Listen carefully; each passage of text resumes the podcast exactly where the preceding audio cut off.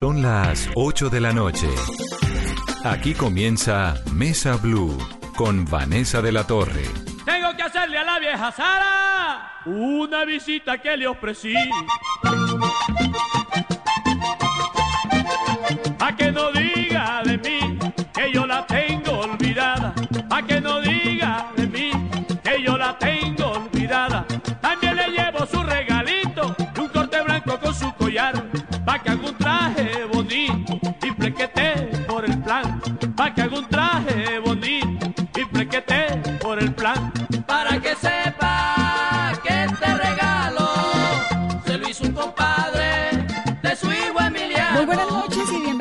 Mesa Blue. Los vallenateros estaríamos encantados a esta hora en Valledupar, siendo parte del Festival de la Leyenda Vallenata. Y bueno, esta situación del coronavirus ya vimos cómo nos irrumpió a todos los sueños y las ganas que teníamos de hacer tantas cosas. La buena noticia es que el vallenato sigue sonando y seguramente el año entrante estaremos allá.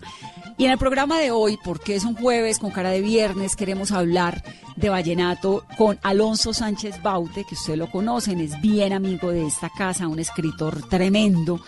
Al Diablo, la maldita primavera fue su gran éxito inicial en el 2002, luego Líbranos del Bien y ahora, bueno, tiene un libro nuevo que se llama La parábola del salmón, del cual vamos a hablar cortico más adelante. Eh, lo pueden comprar vía digital para que se metan en el mundo de Alonso Sánchez Baute. Pero publicó el año pasado Leandro, que es una novela bibliográfica que reconstruye la vida del maestro Leandro Díaz, que es sin duda uno de los más, más grandes del vallenato. Y Alonso sí que sabe de música y sí que sabe de festivales vallenatos y sí que sabe de la cultura vallenata. Bienvenido, Loncho. Me encanta que estés aquí en Mesa Blue, como siempre. Vanessa, buenas noches, mucho gusto, muchas gracias por la invitación a Mesa Blue y un saludo a todos los oyentes de tu programa. Eh, esto, esto de no tener festival vallenato es que como una cosa ahí profunda, un corazón arrugado. Eh, sí, hoy casualmente, eh, hoy casualmente hubiera sido un día maravilloso para el festival porque mañana es festivo y cae un viernes. Recuerda que el año pasado el festival tuvo algunos problemas porque cayó en justo en la mitad de la semana y entonces eso le hizo cierto cierto daño a la cantidad de gente que normalmente iba. Este año, en cambio, que todo estaba previsto para que fuera absolutamente maravilloso por la época en que caía, por lo que te acabo de decir, y pues desafortunadamente la situación que, que, que estamos viviendo pues lo ha, lo ha impedido. Eh, de, no obstante, de todas maneras, te cuento que el viernes de la, el sábado, perdón, que, que pasó, pues eh, los vallenatos no se quedaron quietos y pues eh, hubo una especie de desfile de piloneras bien montado, debo decirlo, porque incluso eh, no solamente estaba organizado por policía, sino que además ellos participaban, según vi en los videos que, que, que subieron a, las redes, y pues iban algunas piloneras con tapabocas y guantes y todo eso, pero pues era como y distanciado un carro del otro, además no en la calle como normalmente eh, sucede, sino sino en carros, precisamente por toda la por todo lo que está pasando. Sí. Y además te cuento que no es la primera vez que el festival tiene que correr eh, que correr fechas, ¿no? Ya ya lo ha, esta es como la tercera o cuarta vez que lo hace. Creo que la primera vez, si mal no estoy, fue en, en 1970 cuando las elecciones, las famosas elecciones de, de, de Rojas Pinilla y, y Misael Pastrana, Misael Pastrana. Borrero, que tuvieron que, pues por algunas diferencias, no entiendo, no recuerdo cuáles, pero tuvieron que correrlo hacia el mes de julio, en, ese, en esa época, en ese año ganó eh, Calixto Ochoa, y cuatro años después también hubo que hacer lo mismo eh, por las elecciones de Mitaca, porque se, se, se confundían las fechas. Entonces, eh, es la segunda y otra vez nuevamente en el 83 que se tuvo que aplazar para el 9 de julio por el tema del terremoto de, de Popayán. Claro. Eh, siempre, o sea, no es la primera vez, pero, pero por supuesto hace mucha falta, sobre todo pues la gente que está completamente acostumbrada a viajar a Valledupar du, durante estos cuatro días del año. No, porque además hubiera sido precioso esto de que arranca uno desde el jueves y empata con festivo. Eso me hubiera parecido maravilloso, porque el festival siempre está como que uno dice, bueno, pero le toca irse desde el martes y el resto de la semana qué hace. Pero este festival queda reagendado. Eh, no sé si quede reagendado honestamente, porque es que como no sabemos, la incertidumbre es lo único cierto que hay por estos días y no sabemos realmente qué vaya a pasar eh, luego, cómo se va, cómo va a ser la salida y además pues acuérdate que está prohibida eh, reuniones de más de 50 personas o no sé cuántas ya. Entonces pues yo lo veo muy complicado para este año, pues me imagino que, que, ya será para el año entrante que, que, haya un festival. La verdad no estoy muy enterado de, de, sobre el tema, pero yo pensaría que este año ya es bastante complicado de que, de que se realice. Y te iba a contar una cosita pequeña que es que es anecdótica para, para nosotros vallenatos, pero que, es muy interesante, ¿no? Tú sabes que a nosotros en Valledupar la, la, flor que nos caracteriza es el cañaguate. Claro, que es una flor canciones y todo. Es una, flor amarilla, preciosa, amarilla, amarillo muy vivo, que se come todo el árbol, o sea, se le caen todas las hojas y solo quedan las flores. Normalmente cuando yo era pelado, eh, eh, los cañaguates florecían en diciembre pero con el tema del, cambio climático la fecha se ha ido cambiando. El año pasado florecieron en febrero y justo esta semana comenzaron a florecer, la semana pasada comenzaron a florecer, entonces está el cerro, eh, el cerro de Chicolá, que es un cerro que queda en la mitad de Valledupar, está completamente florecido, es un espectáculo realmente precioso que hubiera sido maravilloso para los turistas de este año para que supieran de qué hablamos cuando hablamos de Cañaguate. Hay una mona del Cañaguate que se ha propuesto acabar conmigo, porque hace unos años vivo buscándole en todas partes, buscándole en todas partes, porque hace unos años vivo y porque hace unos años vivo buscándole en todas partes. Que aparece además en tu libro, en Leandro, porque el maestro Leandro Díaz lo describía sin haberlo visto. Exactamente, como describía todo sin haberlo visto, por supuesto.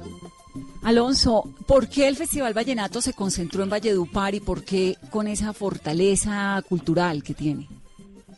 Eh, bueno, el Festival Vallenato se concentró en Valledupar porque nació en Valledupar. Eh, antes hubo otros festivales, ciertamente.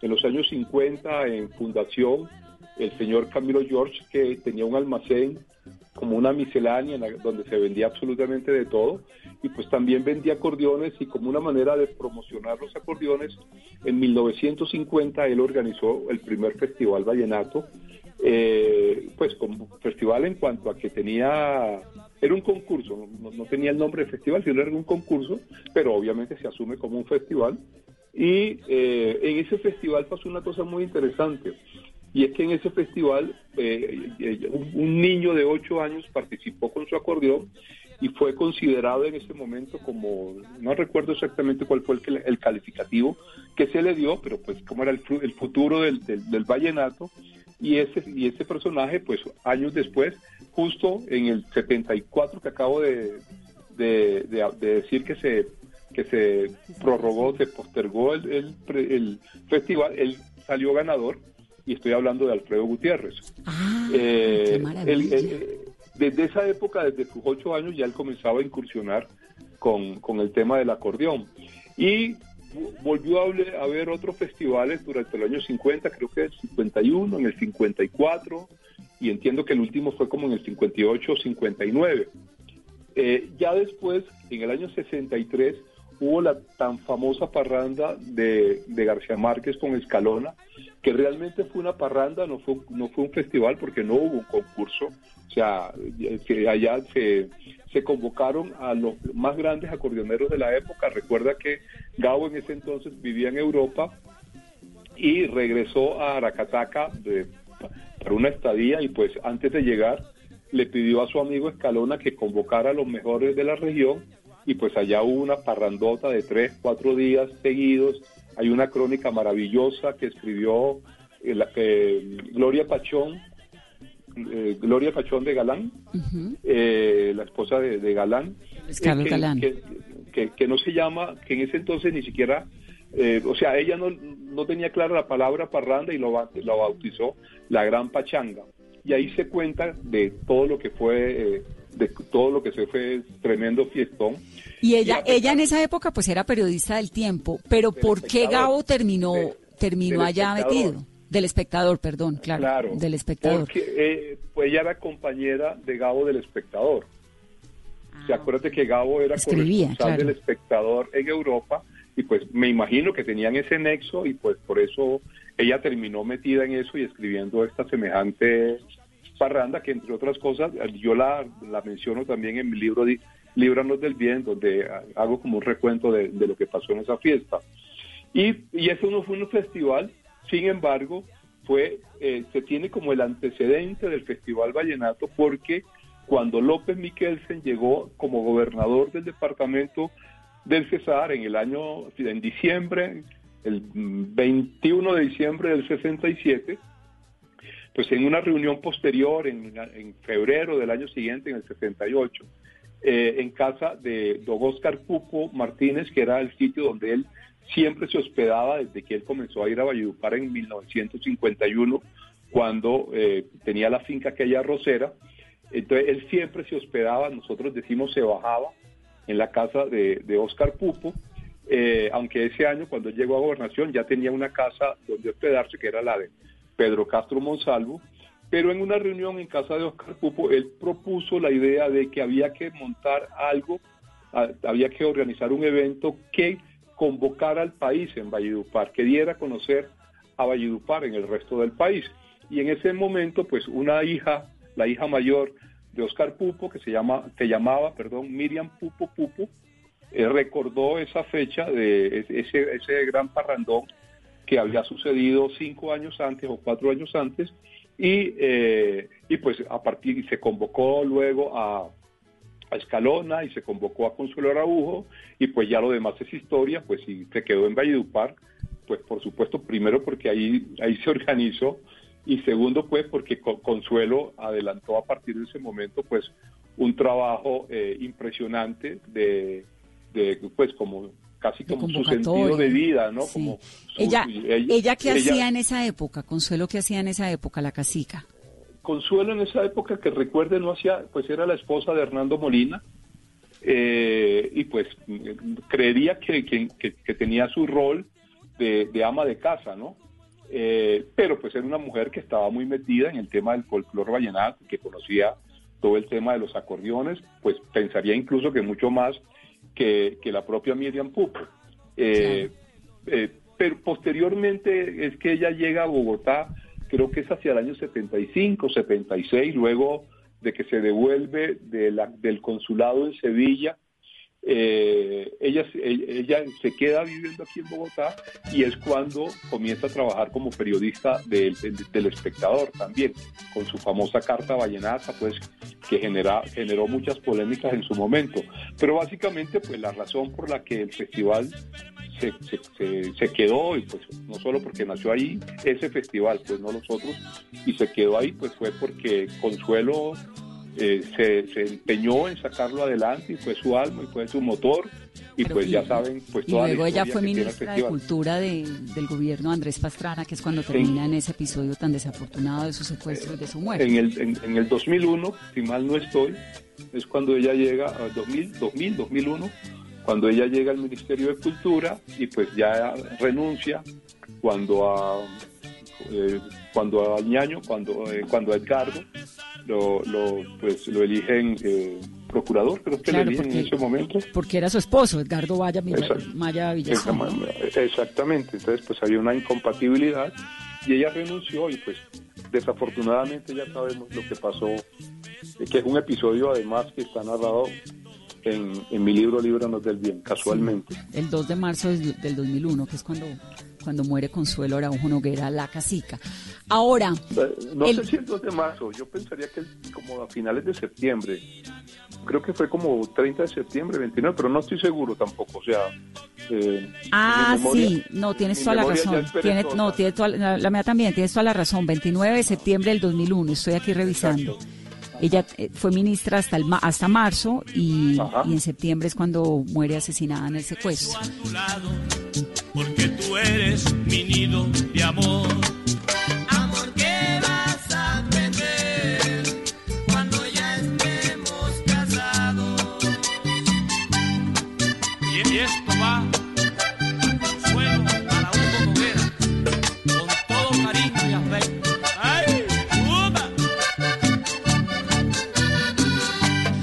Ahora, ¿cuál es la diferencia entre una pachanga y una parranda vallenata? ¿Por qué, lo, No. ¿por qué la, la vallenata es la parranda? ¿Qué es una parranda vallenata? Para nosotros la parranda ha sido siempre la parranda. Mencioné la palabra pachanga porque fue el título que le puso Gloria Pachón de Galán Al a ese artículo, ¿no? Pero pues me imagino, no, no, no he hablado nunca con Gloria, no la conozco, pero me imagino que tiene que ver porque pachanga es un término más, más, más colombiano, más bogotano.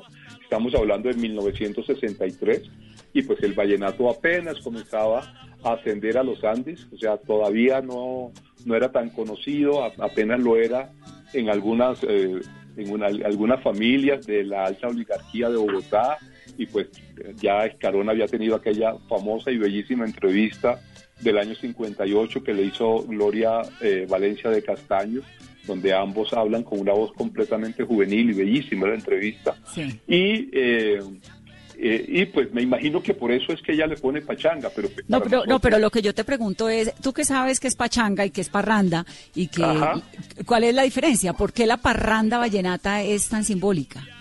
Mira, la parranda vallenata, la original parranda vallenata, no es un, no es un sitio tanto para escuchar eh, acordeones, sino para oír vallenatos. O sea, es diferente porque le- no se trata solamente de ir a interpretar una música y de quedarse interpreta- oyendo la interpretación de una música, sino que lo importante es lo que hay detrás de esa música. O sea, cada vez que se va a, que se interpreta un canto o que se va a interpretar un canto, la persona cuenta la historia de ese canto. O sea, este es un, es un ritual de oralidad, básicamente, porque lo que nos mueve eh, eh, la literatura vallenata está centrada en la oralidad. Entonces es un tema de oralidad sobre todo, ¿no? Entonces eh, la persona o otra persona cuenta la historia de ese canto o las anécdotas alrededor de ese canto.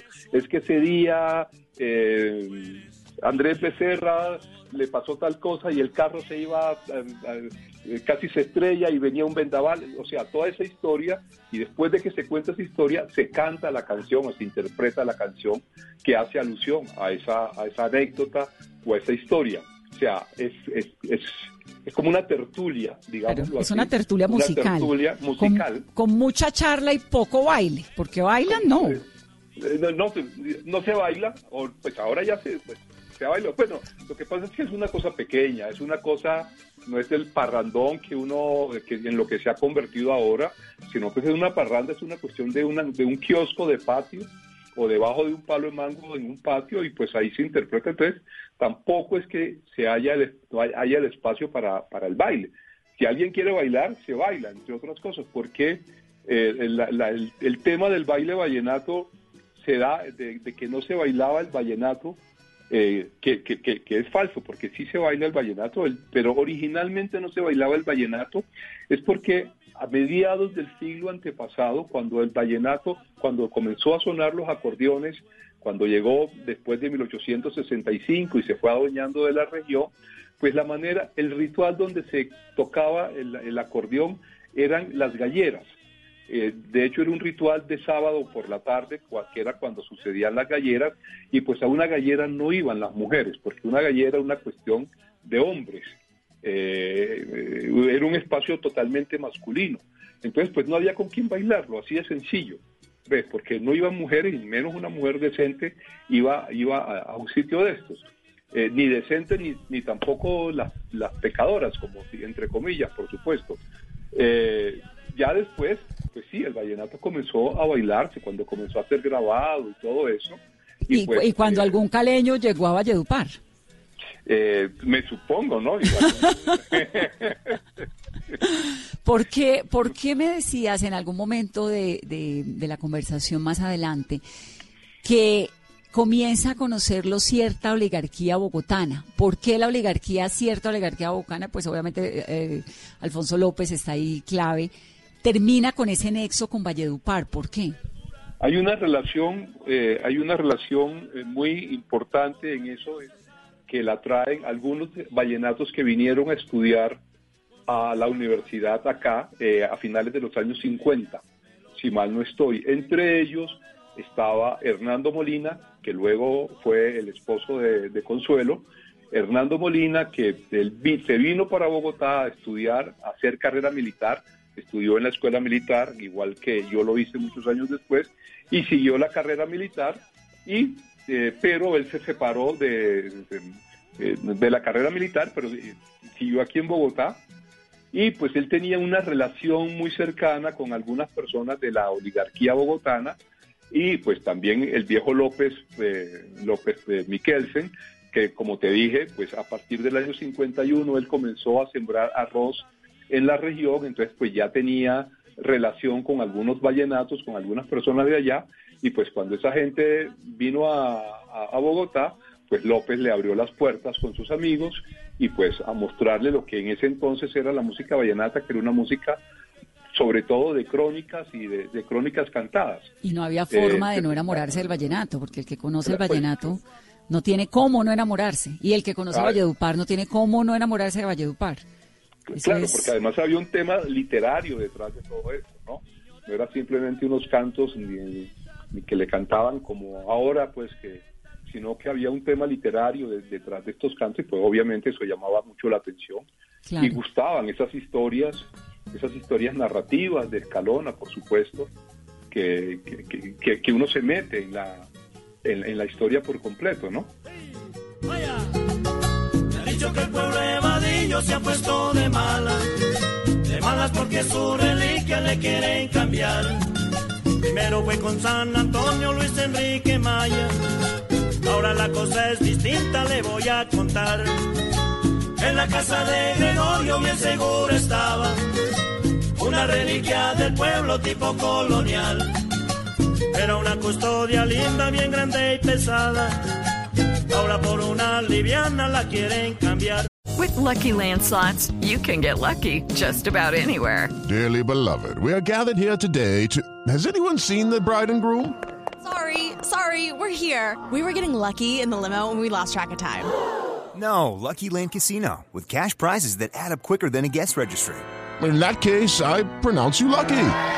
Play for free at LuckyLandSlots.com. Daily bonuses are waiting. No purchase necessary. Void were prohibited by law. 18 plus. Terms and conditions apply. See website for details. Se la llevaron, se la llevaron, se la llevaron, ya se perdió. Se la llevaron, se la llevaron, se la llevaron, ya se perdió. Lo que pasa es que la tiene un ratero honrado lo que ocurre es que un honrado se la robó. Lo que pasa es que la tiene un ratero honrado. Lo que ocurre es que un honrado se la robó. La custodia de Varillo.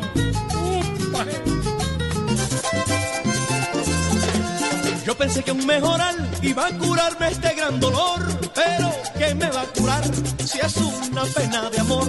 Pero ¿qué me va a curar si es una pena de amor? Yo me fui pa' Venezuela, decepcionado de Valledupar, como si la ausencia fuera remedio para olvidar, como si la ausencia fuera remedio para olvidar.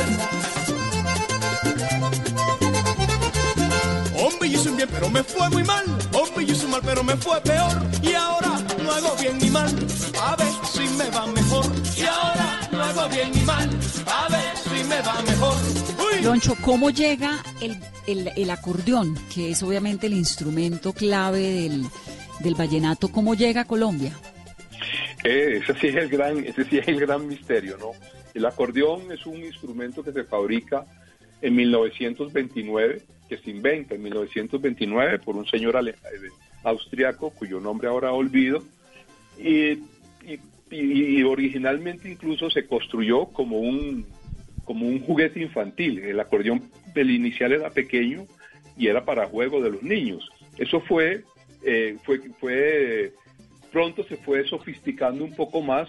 El, el principio musical es la lengüeta, una lengüeta simple, que viene, que tiene un antecedente 3.000 años anterior, 3.000 años atrás, con la armónica y con un instrumento chino que se llama Chen.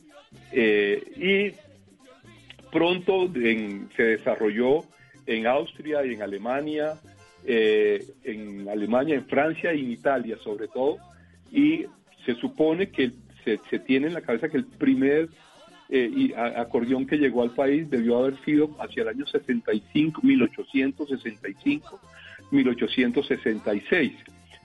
Yo creería, a pesar de que hay una gran, eh, pues hay, una gran oralidad alrededor de que fue la Honer el que lo er- era un acordeón de marca de la Honer. Yo, yo creería que no era de la Honer, que debió haber sido un instrumento francés, un ¿Qué, acordeón qué es la francés. Honer? La, la fábrica Honer, que, que, pues, que queda en, en Alemania, eh, pero la fábrica Honer comenzó a trabajar hacia 1856, 57 fabricando armónicas y hasta el año 1863 fue que comenzó a construir acordeones. A mí me parece, pues, no- no- pudo haber sido, por supuesto, pero me parece como inverosímil que fabriquen un acordeón y al año siguiente llegue a la Guajira. O sea, como que no le encuentro... Sí. Bueno, de golpe en uno de esos barcos que llegaban, sí, ¿no? Creería, pues, pero yo que soy tan escéptico, pues pensaría que debe haber sido un, un acordeón francés.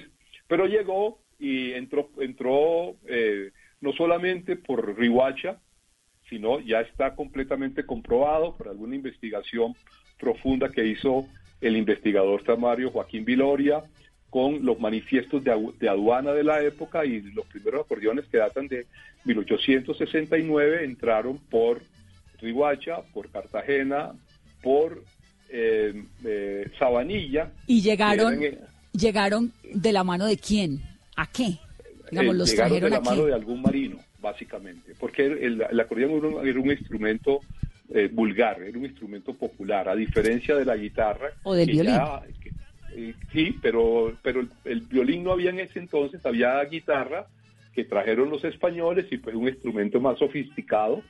eh, y había, eh, bueno, las pianolas entraron también después.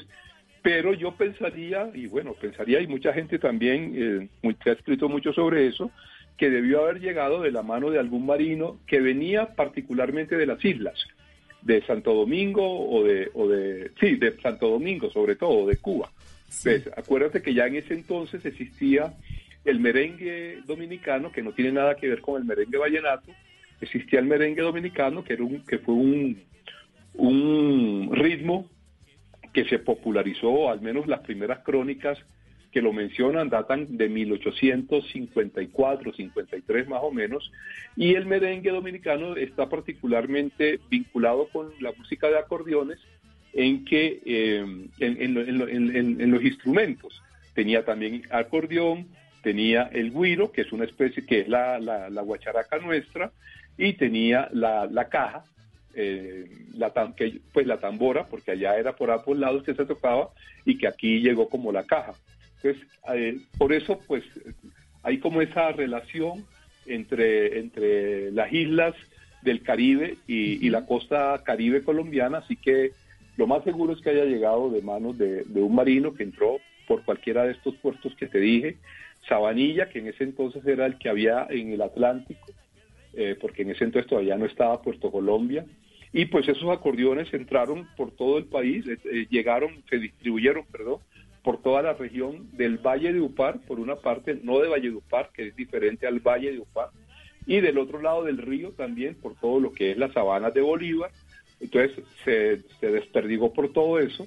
Incluso hay, de los primeros juglares había algunos que, que- que eran antioqueños de, algunos pueblos del, de, de lí- límites del río Magdalena, en- que hoy son del departamento de Antioquia. En ese entonces solamente había dos, dos departamentos costeños, que era el Magdalena y Bolívar, de manera pues que eh, eh, por, todo, por toda la región de la costa se, se, se, se movió el acordeón en ese entonces. Se fue regando el acordeón. ¿Y por qué se concentra en Valledupar de esa manera? No Porque se la salsa se concentró muchísimo en Barranquilla. Uno cree que la salsa es meramente caleña, pero la verdad es que la salsa eh, en Barranquilla se concentró con mucha fuerza. En Cali, obviamente, pues ya después con la feria y todo esto, Cali se vuelve la sucursal de, del cielo y de la salsa, la capital mundial de la salsa. Pero Exacto. ¿por qué en Valledupar? ¿Qué pasó allí? Pero, pero, pero una pequeña corrección, realmente no se concentró en Valledupar. A Ah. Valledupar llegó mucho después, pero inicialmente eh, el, el, acordeón fue surgiendo en todos estos pueblos. Eh, bueno, no, no, no, no, hay que mencionar todos los, los pueblos de donde comenzaron a salir los acordeoneros y de, los compositores, pero por supuesto, eh, haciendo a un lado los de las sabanas de Bolívar y concentrándonos en, en el Magdalena Grande, pues eran pueblos del Magdalena, pues del Magdalena sobre todo. Eh, a, a, Valledupar llegó mucho tiempo después el acordeón. De hecho, de los primeros juglares de, de, la, de, la música de acordeones, pues eh, hay, solamente hay uno, o, pues de pronto hay, hay, uno que es el más conocido, me refiero, que es Lorenzo Morales, que es célebre por el, el, canto de la gota fría. y Lorenzo es... Moralito de, aquel día. Exactamente, que es de, de Valledupar, porque él nació en Huacoche, que es un, un, ¿cómo se llama? Un corregimiento de Valledupar. De resto, pues los, el resto de juglares estaba, eh, eh, había nacido en, toda, en cualquier parte de, la región.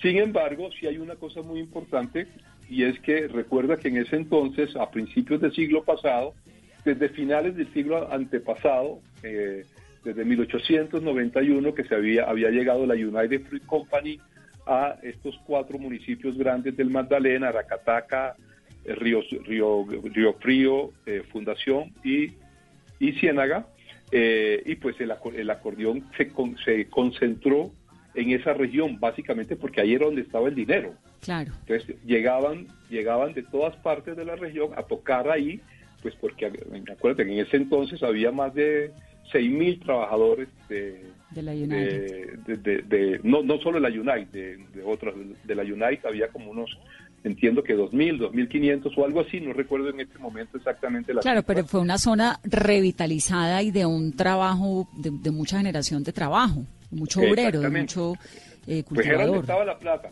Claro. Era donde estaba la plata en ese momento en la región y pues el auge, el auge de la, de la acordeón va paralelo al auge del banano, porque pues entre 1910 y 1917, antes de que sucediera a 1916, antes de en, los albores de los finales de la guerra, de la primera guerra, de la primera guerra mundial y adicionalmente de la peste de, de, la gripa de España, pues fue como todo el auge del acordeón que ya entra en declive, como todos sabemos, con la masacre de los bananeros, que fue a principios de diciembre de 1928 y pues ya poco a poco se fue se fue desapare pues ya se fue mutando eh, el, tema de los acordeones.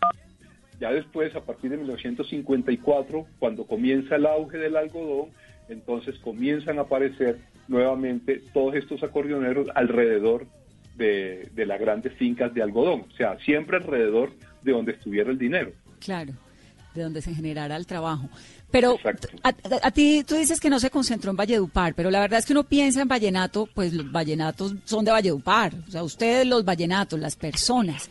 Si algo debió haber ocurrido, o no sé si ya es esa explicación que me das de la del poder político bogotano sumado con con estas inquietudes musicales de, de, la zona que lo concentra en Valledupar, porque el Festival de la Leyenda Vallenata sí es en Valledupar, digamos, ¿en qué momento termina allí?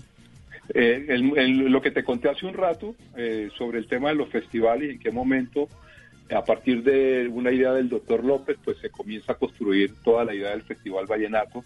Pero te cuento una cosa, nosotros, los, de Valledupar, de no del Valledupar, sino los vallenatos, eh, bueno, todos somos vallenatos los del Valledupar, pero eh, de, la región más cercana somos, éramos, la fortaleza nuestra era la composición ves, en ese los, los, los, grandes, o no los grandes, pero sí había un gran número de compositores que nacieron en la región de Valle Dupar, como por ejemplo Escalona, que nació en Patillal, o muchos otros que nacieron en Patillal, Freddy Molina, Octavio Daza, muchos otros compositores, porque esa era la gran fortaleza nuestra por el tema de la oralidad.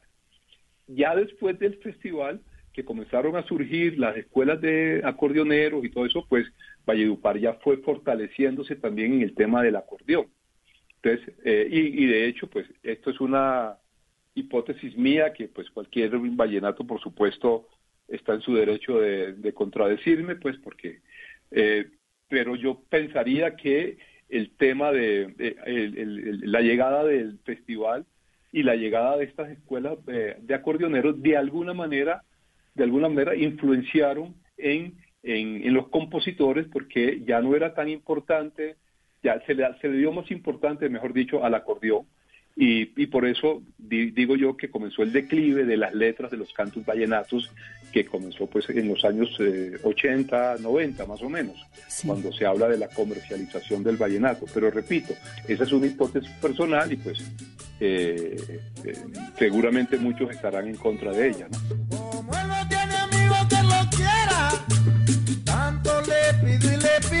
ay hombre, y se llevo a mi compañera. Tanto le pido y le pido, ay hombre, y se llevo a mi compañera.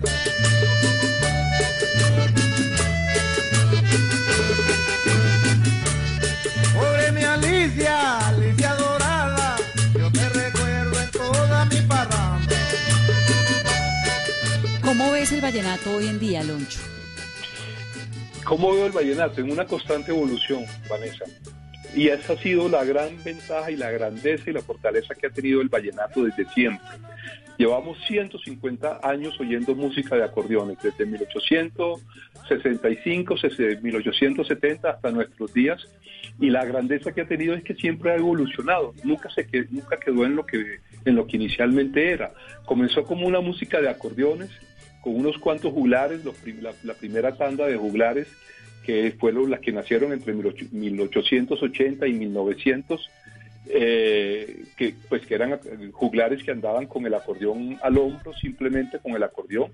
Después se le suma la caja y se le suma la guacharaca y ya hay una primera evolución de, los cantos, pues ya se, ya, ya se le suman otros otros eh, instrumentos que ya generan otros ritmos, pero adicionalmente eso va paralelo al a la evolución del acordeón que de ser un acordeón pequeño eh, comienza a, eh, ¿cómo se llama? La caja comienza a expandirse más y pues de, de tocar un ritmo primario como la puya, pues comienza, y permite tocar otros, otros ritmos como el, el, merengue y el paseo y el son. Entonces, y no voy a entrar aquí en la discusión de cuál de los ritmos es el primero y cuál, no, y cuál no, pues porque eh, me, caen inmediatamente todos los vallenatólogos que saben muy bien, mucho mejor que yo de esto. Pero eh, el vallenato siempre ha estado en evolución, ¿ves? Después, cuando se comenzó a, cuando apareció Luis Enrique Martínez, yo me acuerdo que yo era muy niño todavía y, y Luis Enrique Martínez era el pollo vallenato, pues y ahí fue una una, una gran polémica, me recuerdo yo, porque, porque ese era otro vallenato, decían, era otro vallenato, porque él introdujo una gran novedad en, la, en, el, que todavía que sigue, que, que, que sigue, o sea, así fue su influencia tan impresionante. Se dice que la escuela de Luis Enrique Martínez es la, la mayor que hay porque todavía se sostiene y es que eh, él introdujo ese esa entradilla que tienen eh, los, que tiene el acordeón, que tienen los cantos vallenatos, que hay una entradilla y luego sí comienza la canción. Antes la canción comenzaba de una. Aquí aquí comenzaba primero esa esa entradilla y luego sí y luego sí se tocaba. Y después vinieron otros otros otros cambios. Yo también cuando cuando yo todavía vivía en Bayupar, que yo vivía ya hasta los 15 años, pues que yo recuerdo el binomio de oro no era vallenato o sea, eso era una, eh, una osadía total, pues una herejía, digamos, la música del binomio de oro. Ahora es imposible desprender la música vallenata de la música del binomio de oro. ¡Wow! Increíble. ¿Ves? Porque ya hace parte del, del canon de la música vallenata, pero cuando ellos comenzaron a tocar, eso era generó mucha polémica por la por la por los instrumentos nuevos que ellos llegaron y, y ni se diga de cuando apareció Carlos Vives que ya los tres instrumentos pasaron a ser diez instrumentos. ¿Ves? Entonces, el vallenato siempre ha estado en evolución. Siempre, eh, dentro de 20, 30 años, seguramente lo que se está haciendo en este momento y que, y que para, mucho, para mucho de eso no es vallenato, pues posiblemente ya haga parte también del nuevo canon de la música vallenata y entonces ya estaremos escandalizados porque hay otros nuevos intérpretes que lo hacen de una manera completamente diferente. Sí. ¿Ves? Y no está mal que eso suceda, porque eso pasa también con el lenguaje y pues y pues con la especie humana. Por, No, pues por con supuesto. todo, va uno, Con todo. después de esta época que nos va a salir. Loncho, ¿cuál es tu vallenato preferido? Eh, el- el pues tengo varios vallenatos preferidos, sobre todo de, de Leandro Díaz, pues cada vez eh, me gusta uno, uno, uno, uno diferente. Hay uno que es inédito que se llama La Viajerita, que es el único canto de él en tono menor, a- además de un, de un porro que compuso también en tono menor, que me gusta muchísimo la, la, melodía de ese canto, creo que es de las más bellas melodías que, que, tienen su- sus composiciones. Es inédito, aunque entiendo que en el nuevo di- disco de Ivo Díaz, el hijo de Leandro, va, va a salir este canto.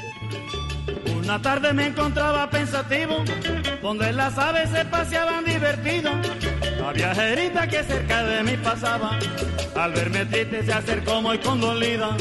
La viajerita que cerca de mí pasaba, al verme triste se acercó muy condolida. Se puso a preguntarme qué sientes en el alma. Yo quiero que me cuentes de tu vida. Se puso a preguntarme qué sientes en el alma. Yo quiero que me cuentes de tu vida. Me gusta también muchísimo eh, Sin medir distancias. De hecho, eh, el epígrafe de Parábola de- del Salmón tiene que ver, eh, tiene precisamente unos versos de Sin medir distancias. Eh, me gusta muchísimo eh, Mañanitas de invierno, que es un canto de Emiliano Zuleta, que tiene también una melodía muy, muy bella y que me produce muchísima nostalgia. Podría listar muchos otros, pero pues con esos tres creo que es suficiente.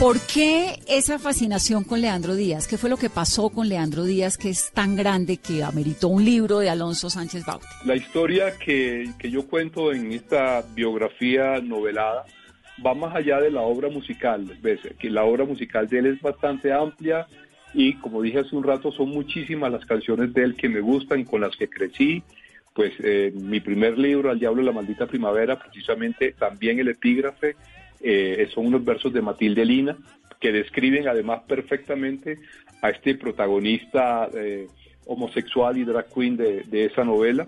Es elegante, todos la admiran y en su tierra tiene fama. Ya entendemos cada cosa por qué. Eh, pero más allá de eso, lo que me interesó fue su historia personal, ¿no? Es una historia de superación, es una historia de resiliencia.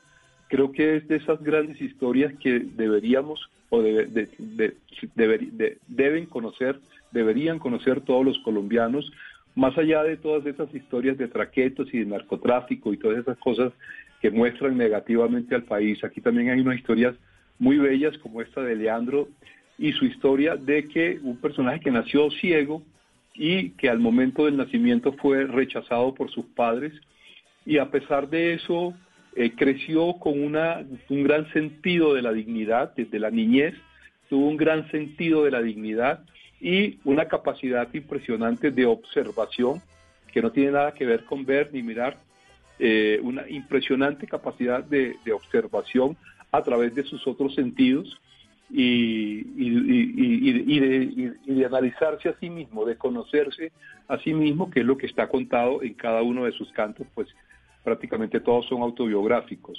Eh, de manera pues que creo que es un, es un personaje ejemplar eh, que logró salir adelante a pesar de la discapacidad física y de las burlas de, de, de sus, de sus pa- paisanos eh, y de muchas otras dificultades que tuvo que enfrentar. Y pues como lo dije al principio, es un gran ejemplo de resiliencia. ¿Cómo fue esa investigación? Fue una investigación, ba- investigación bastante larga, ¿sabes? Yo, pues por supuesto, yo conocí a Leandro y pues tuve varias conversaciones con él, pero, pero varias conversaciones de parranda, por supuesto. O sea, en ningún momento, mientras él estuvo vivo, yo jamás tuve la idea de que iba a escribir algo sobre él, a pesar de que siempre aparece mencionado en, en todos mis libros, ¿no?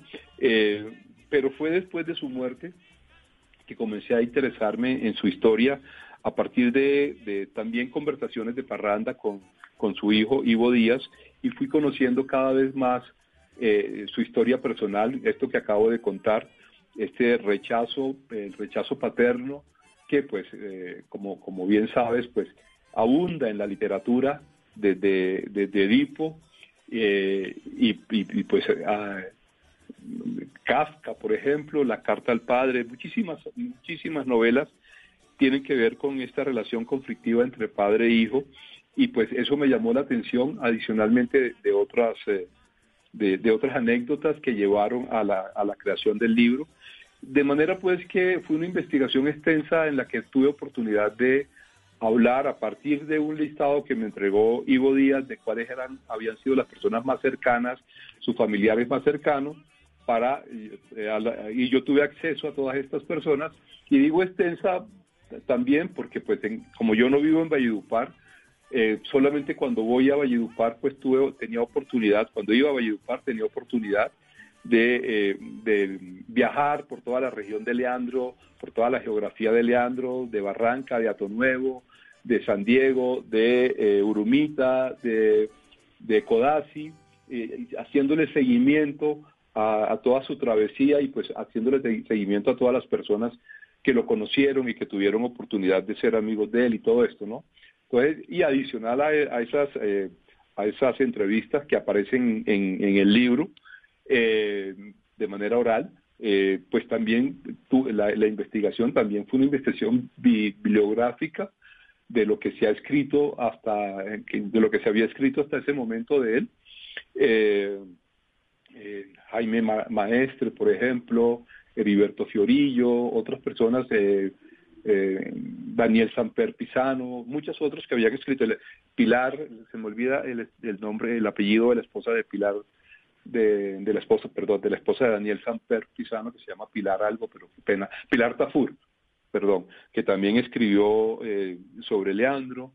Eh, y bueno, y la musicología, la obra música, la obra musical, por supuesto, pues escucharla, oírla, oírlo hablar en parranda, oírlo hablar en entrevistas, pues eh, que eso me permitió como meterme un poco en su voz, en, su, en el ritmo, de la manera como él hablaba, y pues eso me permitió poder escribir desde su voz, porque una de las personas que narra la historia eh, es el mismo, pues todo ese trabajo de ficción me lo permitió.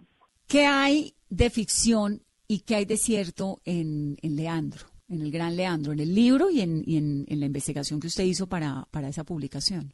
Esa sí es una pregunta complicada de contestar porque pues eh, de contar eh, pues se le pierde el encanto al libro, ¿no? Yo creo que con decir que es un libro que tiene parte de ficción y parte real, eh, pues eh, eh, es la parte de honestidad que puedo yo tener con el lector para que él sepa que no todo lo que va a leer ahí es real o que no todo lo que va a leer ahí es ficción.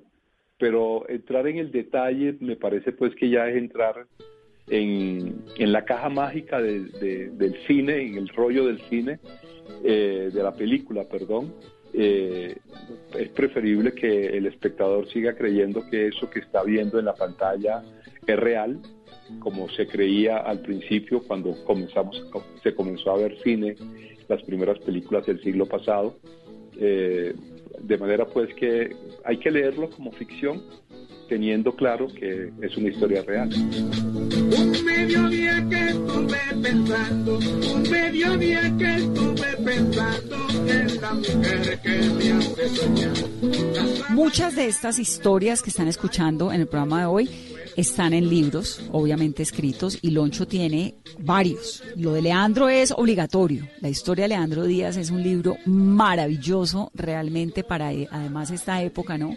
lo lleva uno por unas historias deliciosas, con esa pluma exquisita que tiene. Es increíble, recomendadísimo. Y Líbranos del Bien, siempre he pensado que es una obligación de la historia, de la literatura colombiana leerlo porque son las paradojas de nuestro país.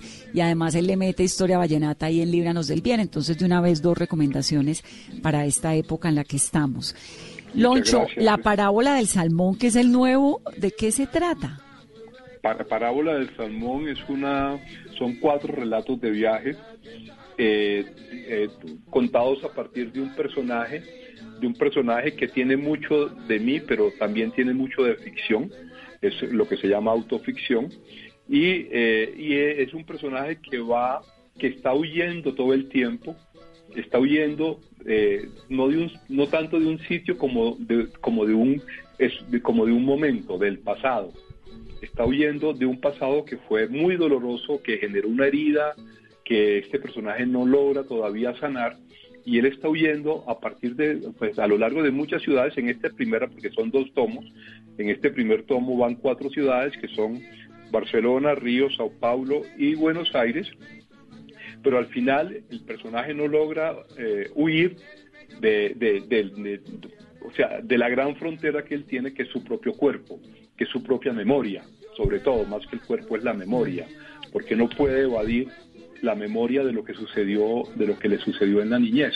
Entonces, básicamente es, es esto, hay, eh, hay un doble, hay un triple viaje, el, viaje físico, que eh, la travesía física que hace el personaje, eh, pero al mismo tiempo hay una, hay una travesía personal, hay una travesía muy espiritual, como el personaje va entendiendo, regresando todo el tiempo.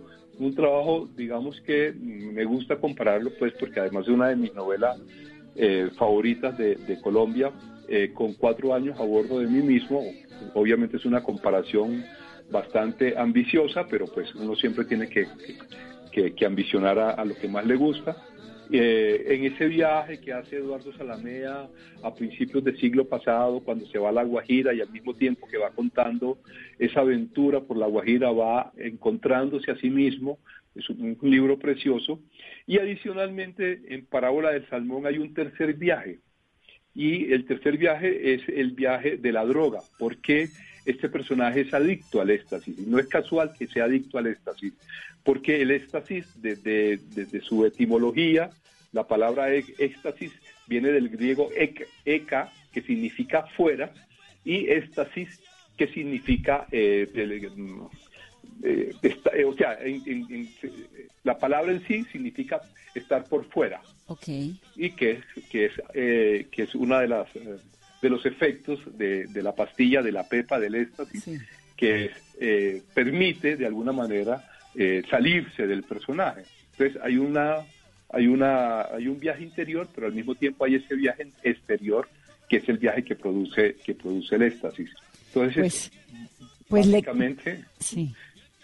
Básicamente es eso, que es muchas son muchas más cosas, por supuesto. Pero viajes es una lectura obligada también, me voy a sumergir en él y, pues espero para pronto. Estos días, para estos días de, de acuartelamiento en primer grado, eh, pues es como, como bastante eh, afortunada la lectura, ¿ves? Porque es un encontrarse con uno mismo, que es, eh, es el miedo y es la angustia que en muchos ha producido este, este confinamiento, el, la soledad, el estar solo, el tener que mirarse en el espejo todo el tiempo, en el espejo interior me refiero, es eso que, es lo que exactamente cuenta toda esta historia. Y, digo que en este momento es es válido leerlo y, me hago una cuña eh, porque se puede pedir y lo pueden, lo pueden recibir en su casa a través de www.libreriacasatomada.com y, eh, y de, la Casa Santuiseña también.com y en, si es en Bogotá al día siguiente le llega por entrega si es en el resto del país a los dos días lo tiene tal cual le ha pasado a muchos amigos de Valledupar, de Barranquilla, de Cincelejo, de Fonseca, que ya lo han recibido. Que lo han podido tener. Qué dicha. Loncho, te mando un abrazo muy grande. Gracias. Gracias, como siempre por esta conversación, por llenarnos además de toda esa sabiduría vallenata y de buena música y de muy buena vibra en este día que siempre nos hace falta. Un abrazo grande y siempre bienvenido a Mesa Blue. Y saludos a tus oyentes en todo caso. Claro que sí.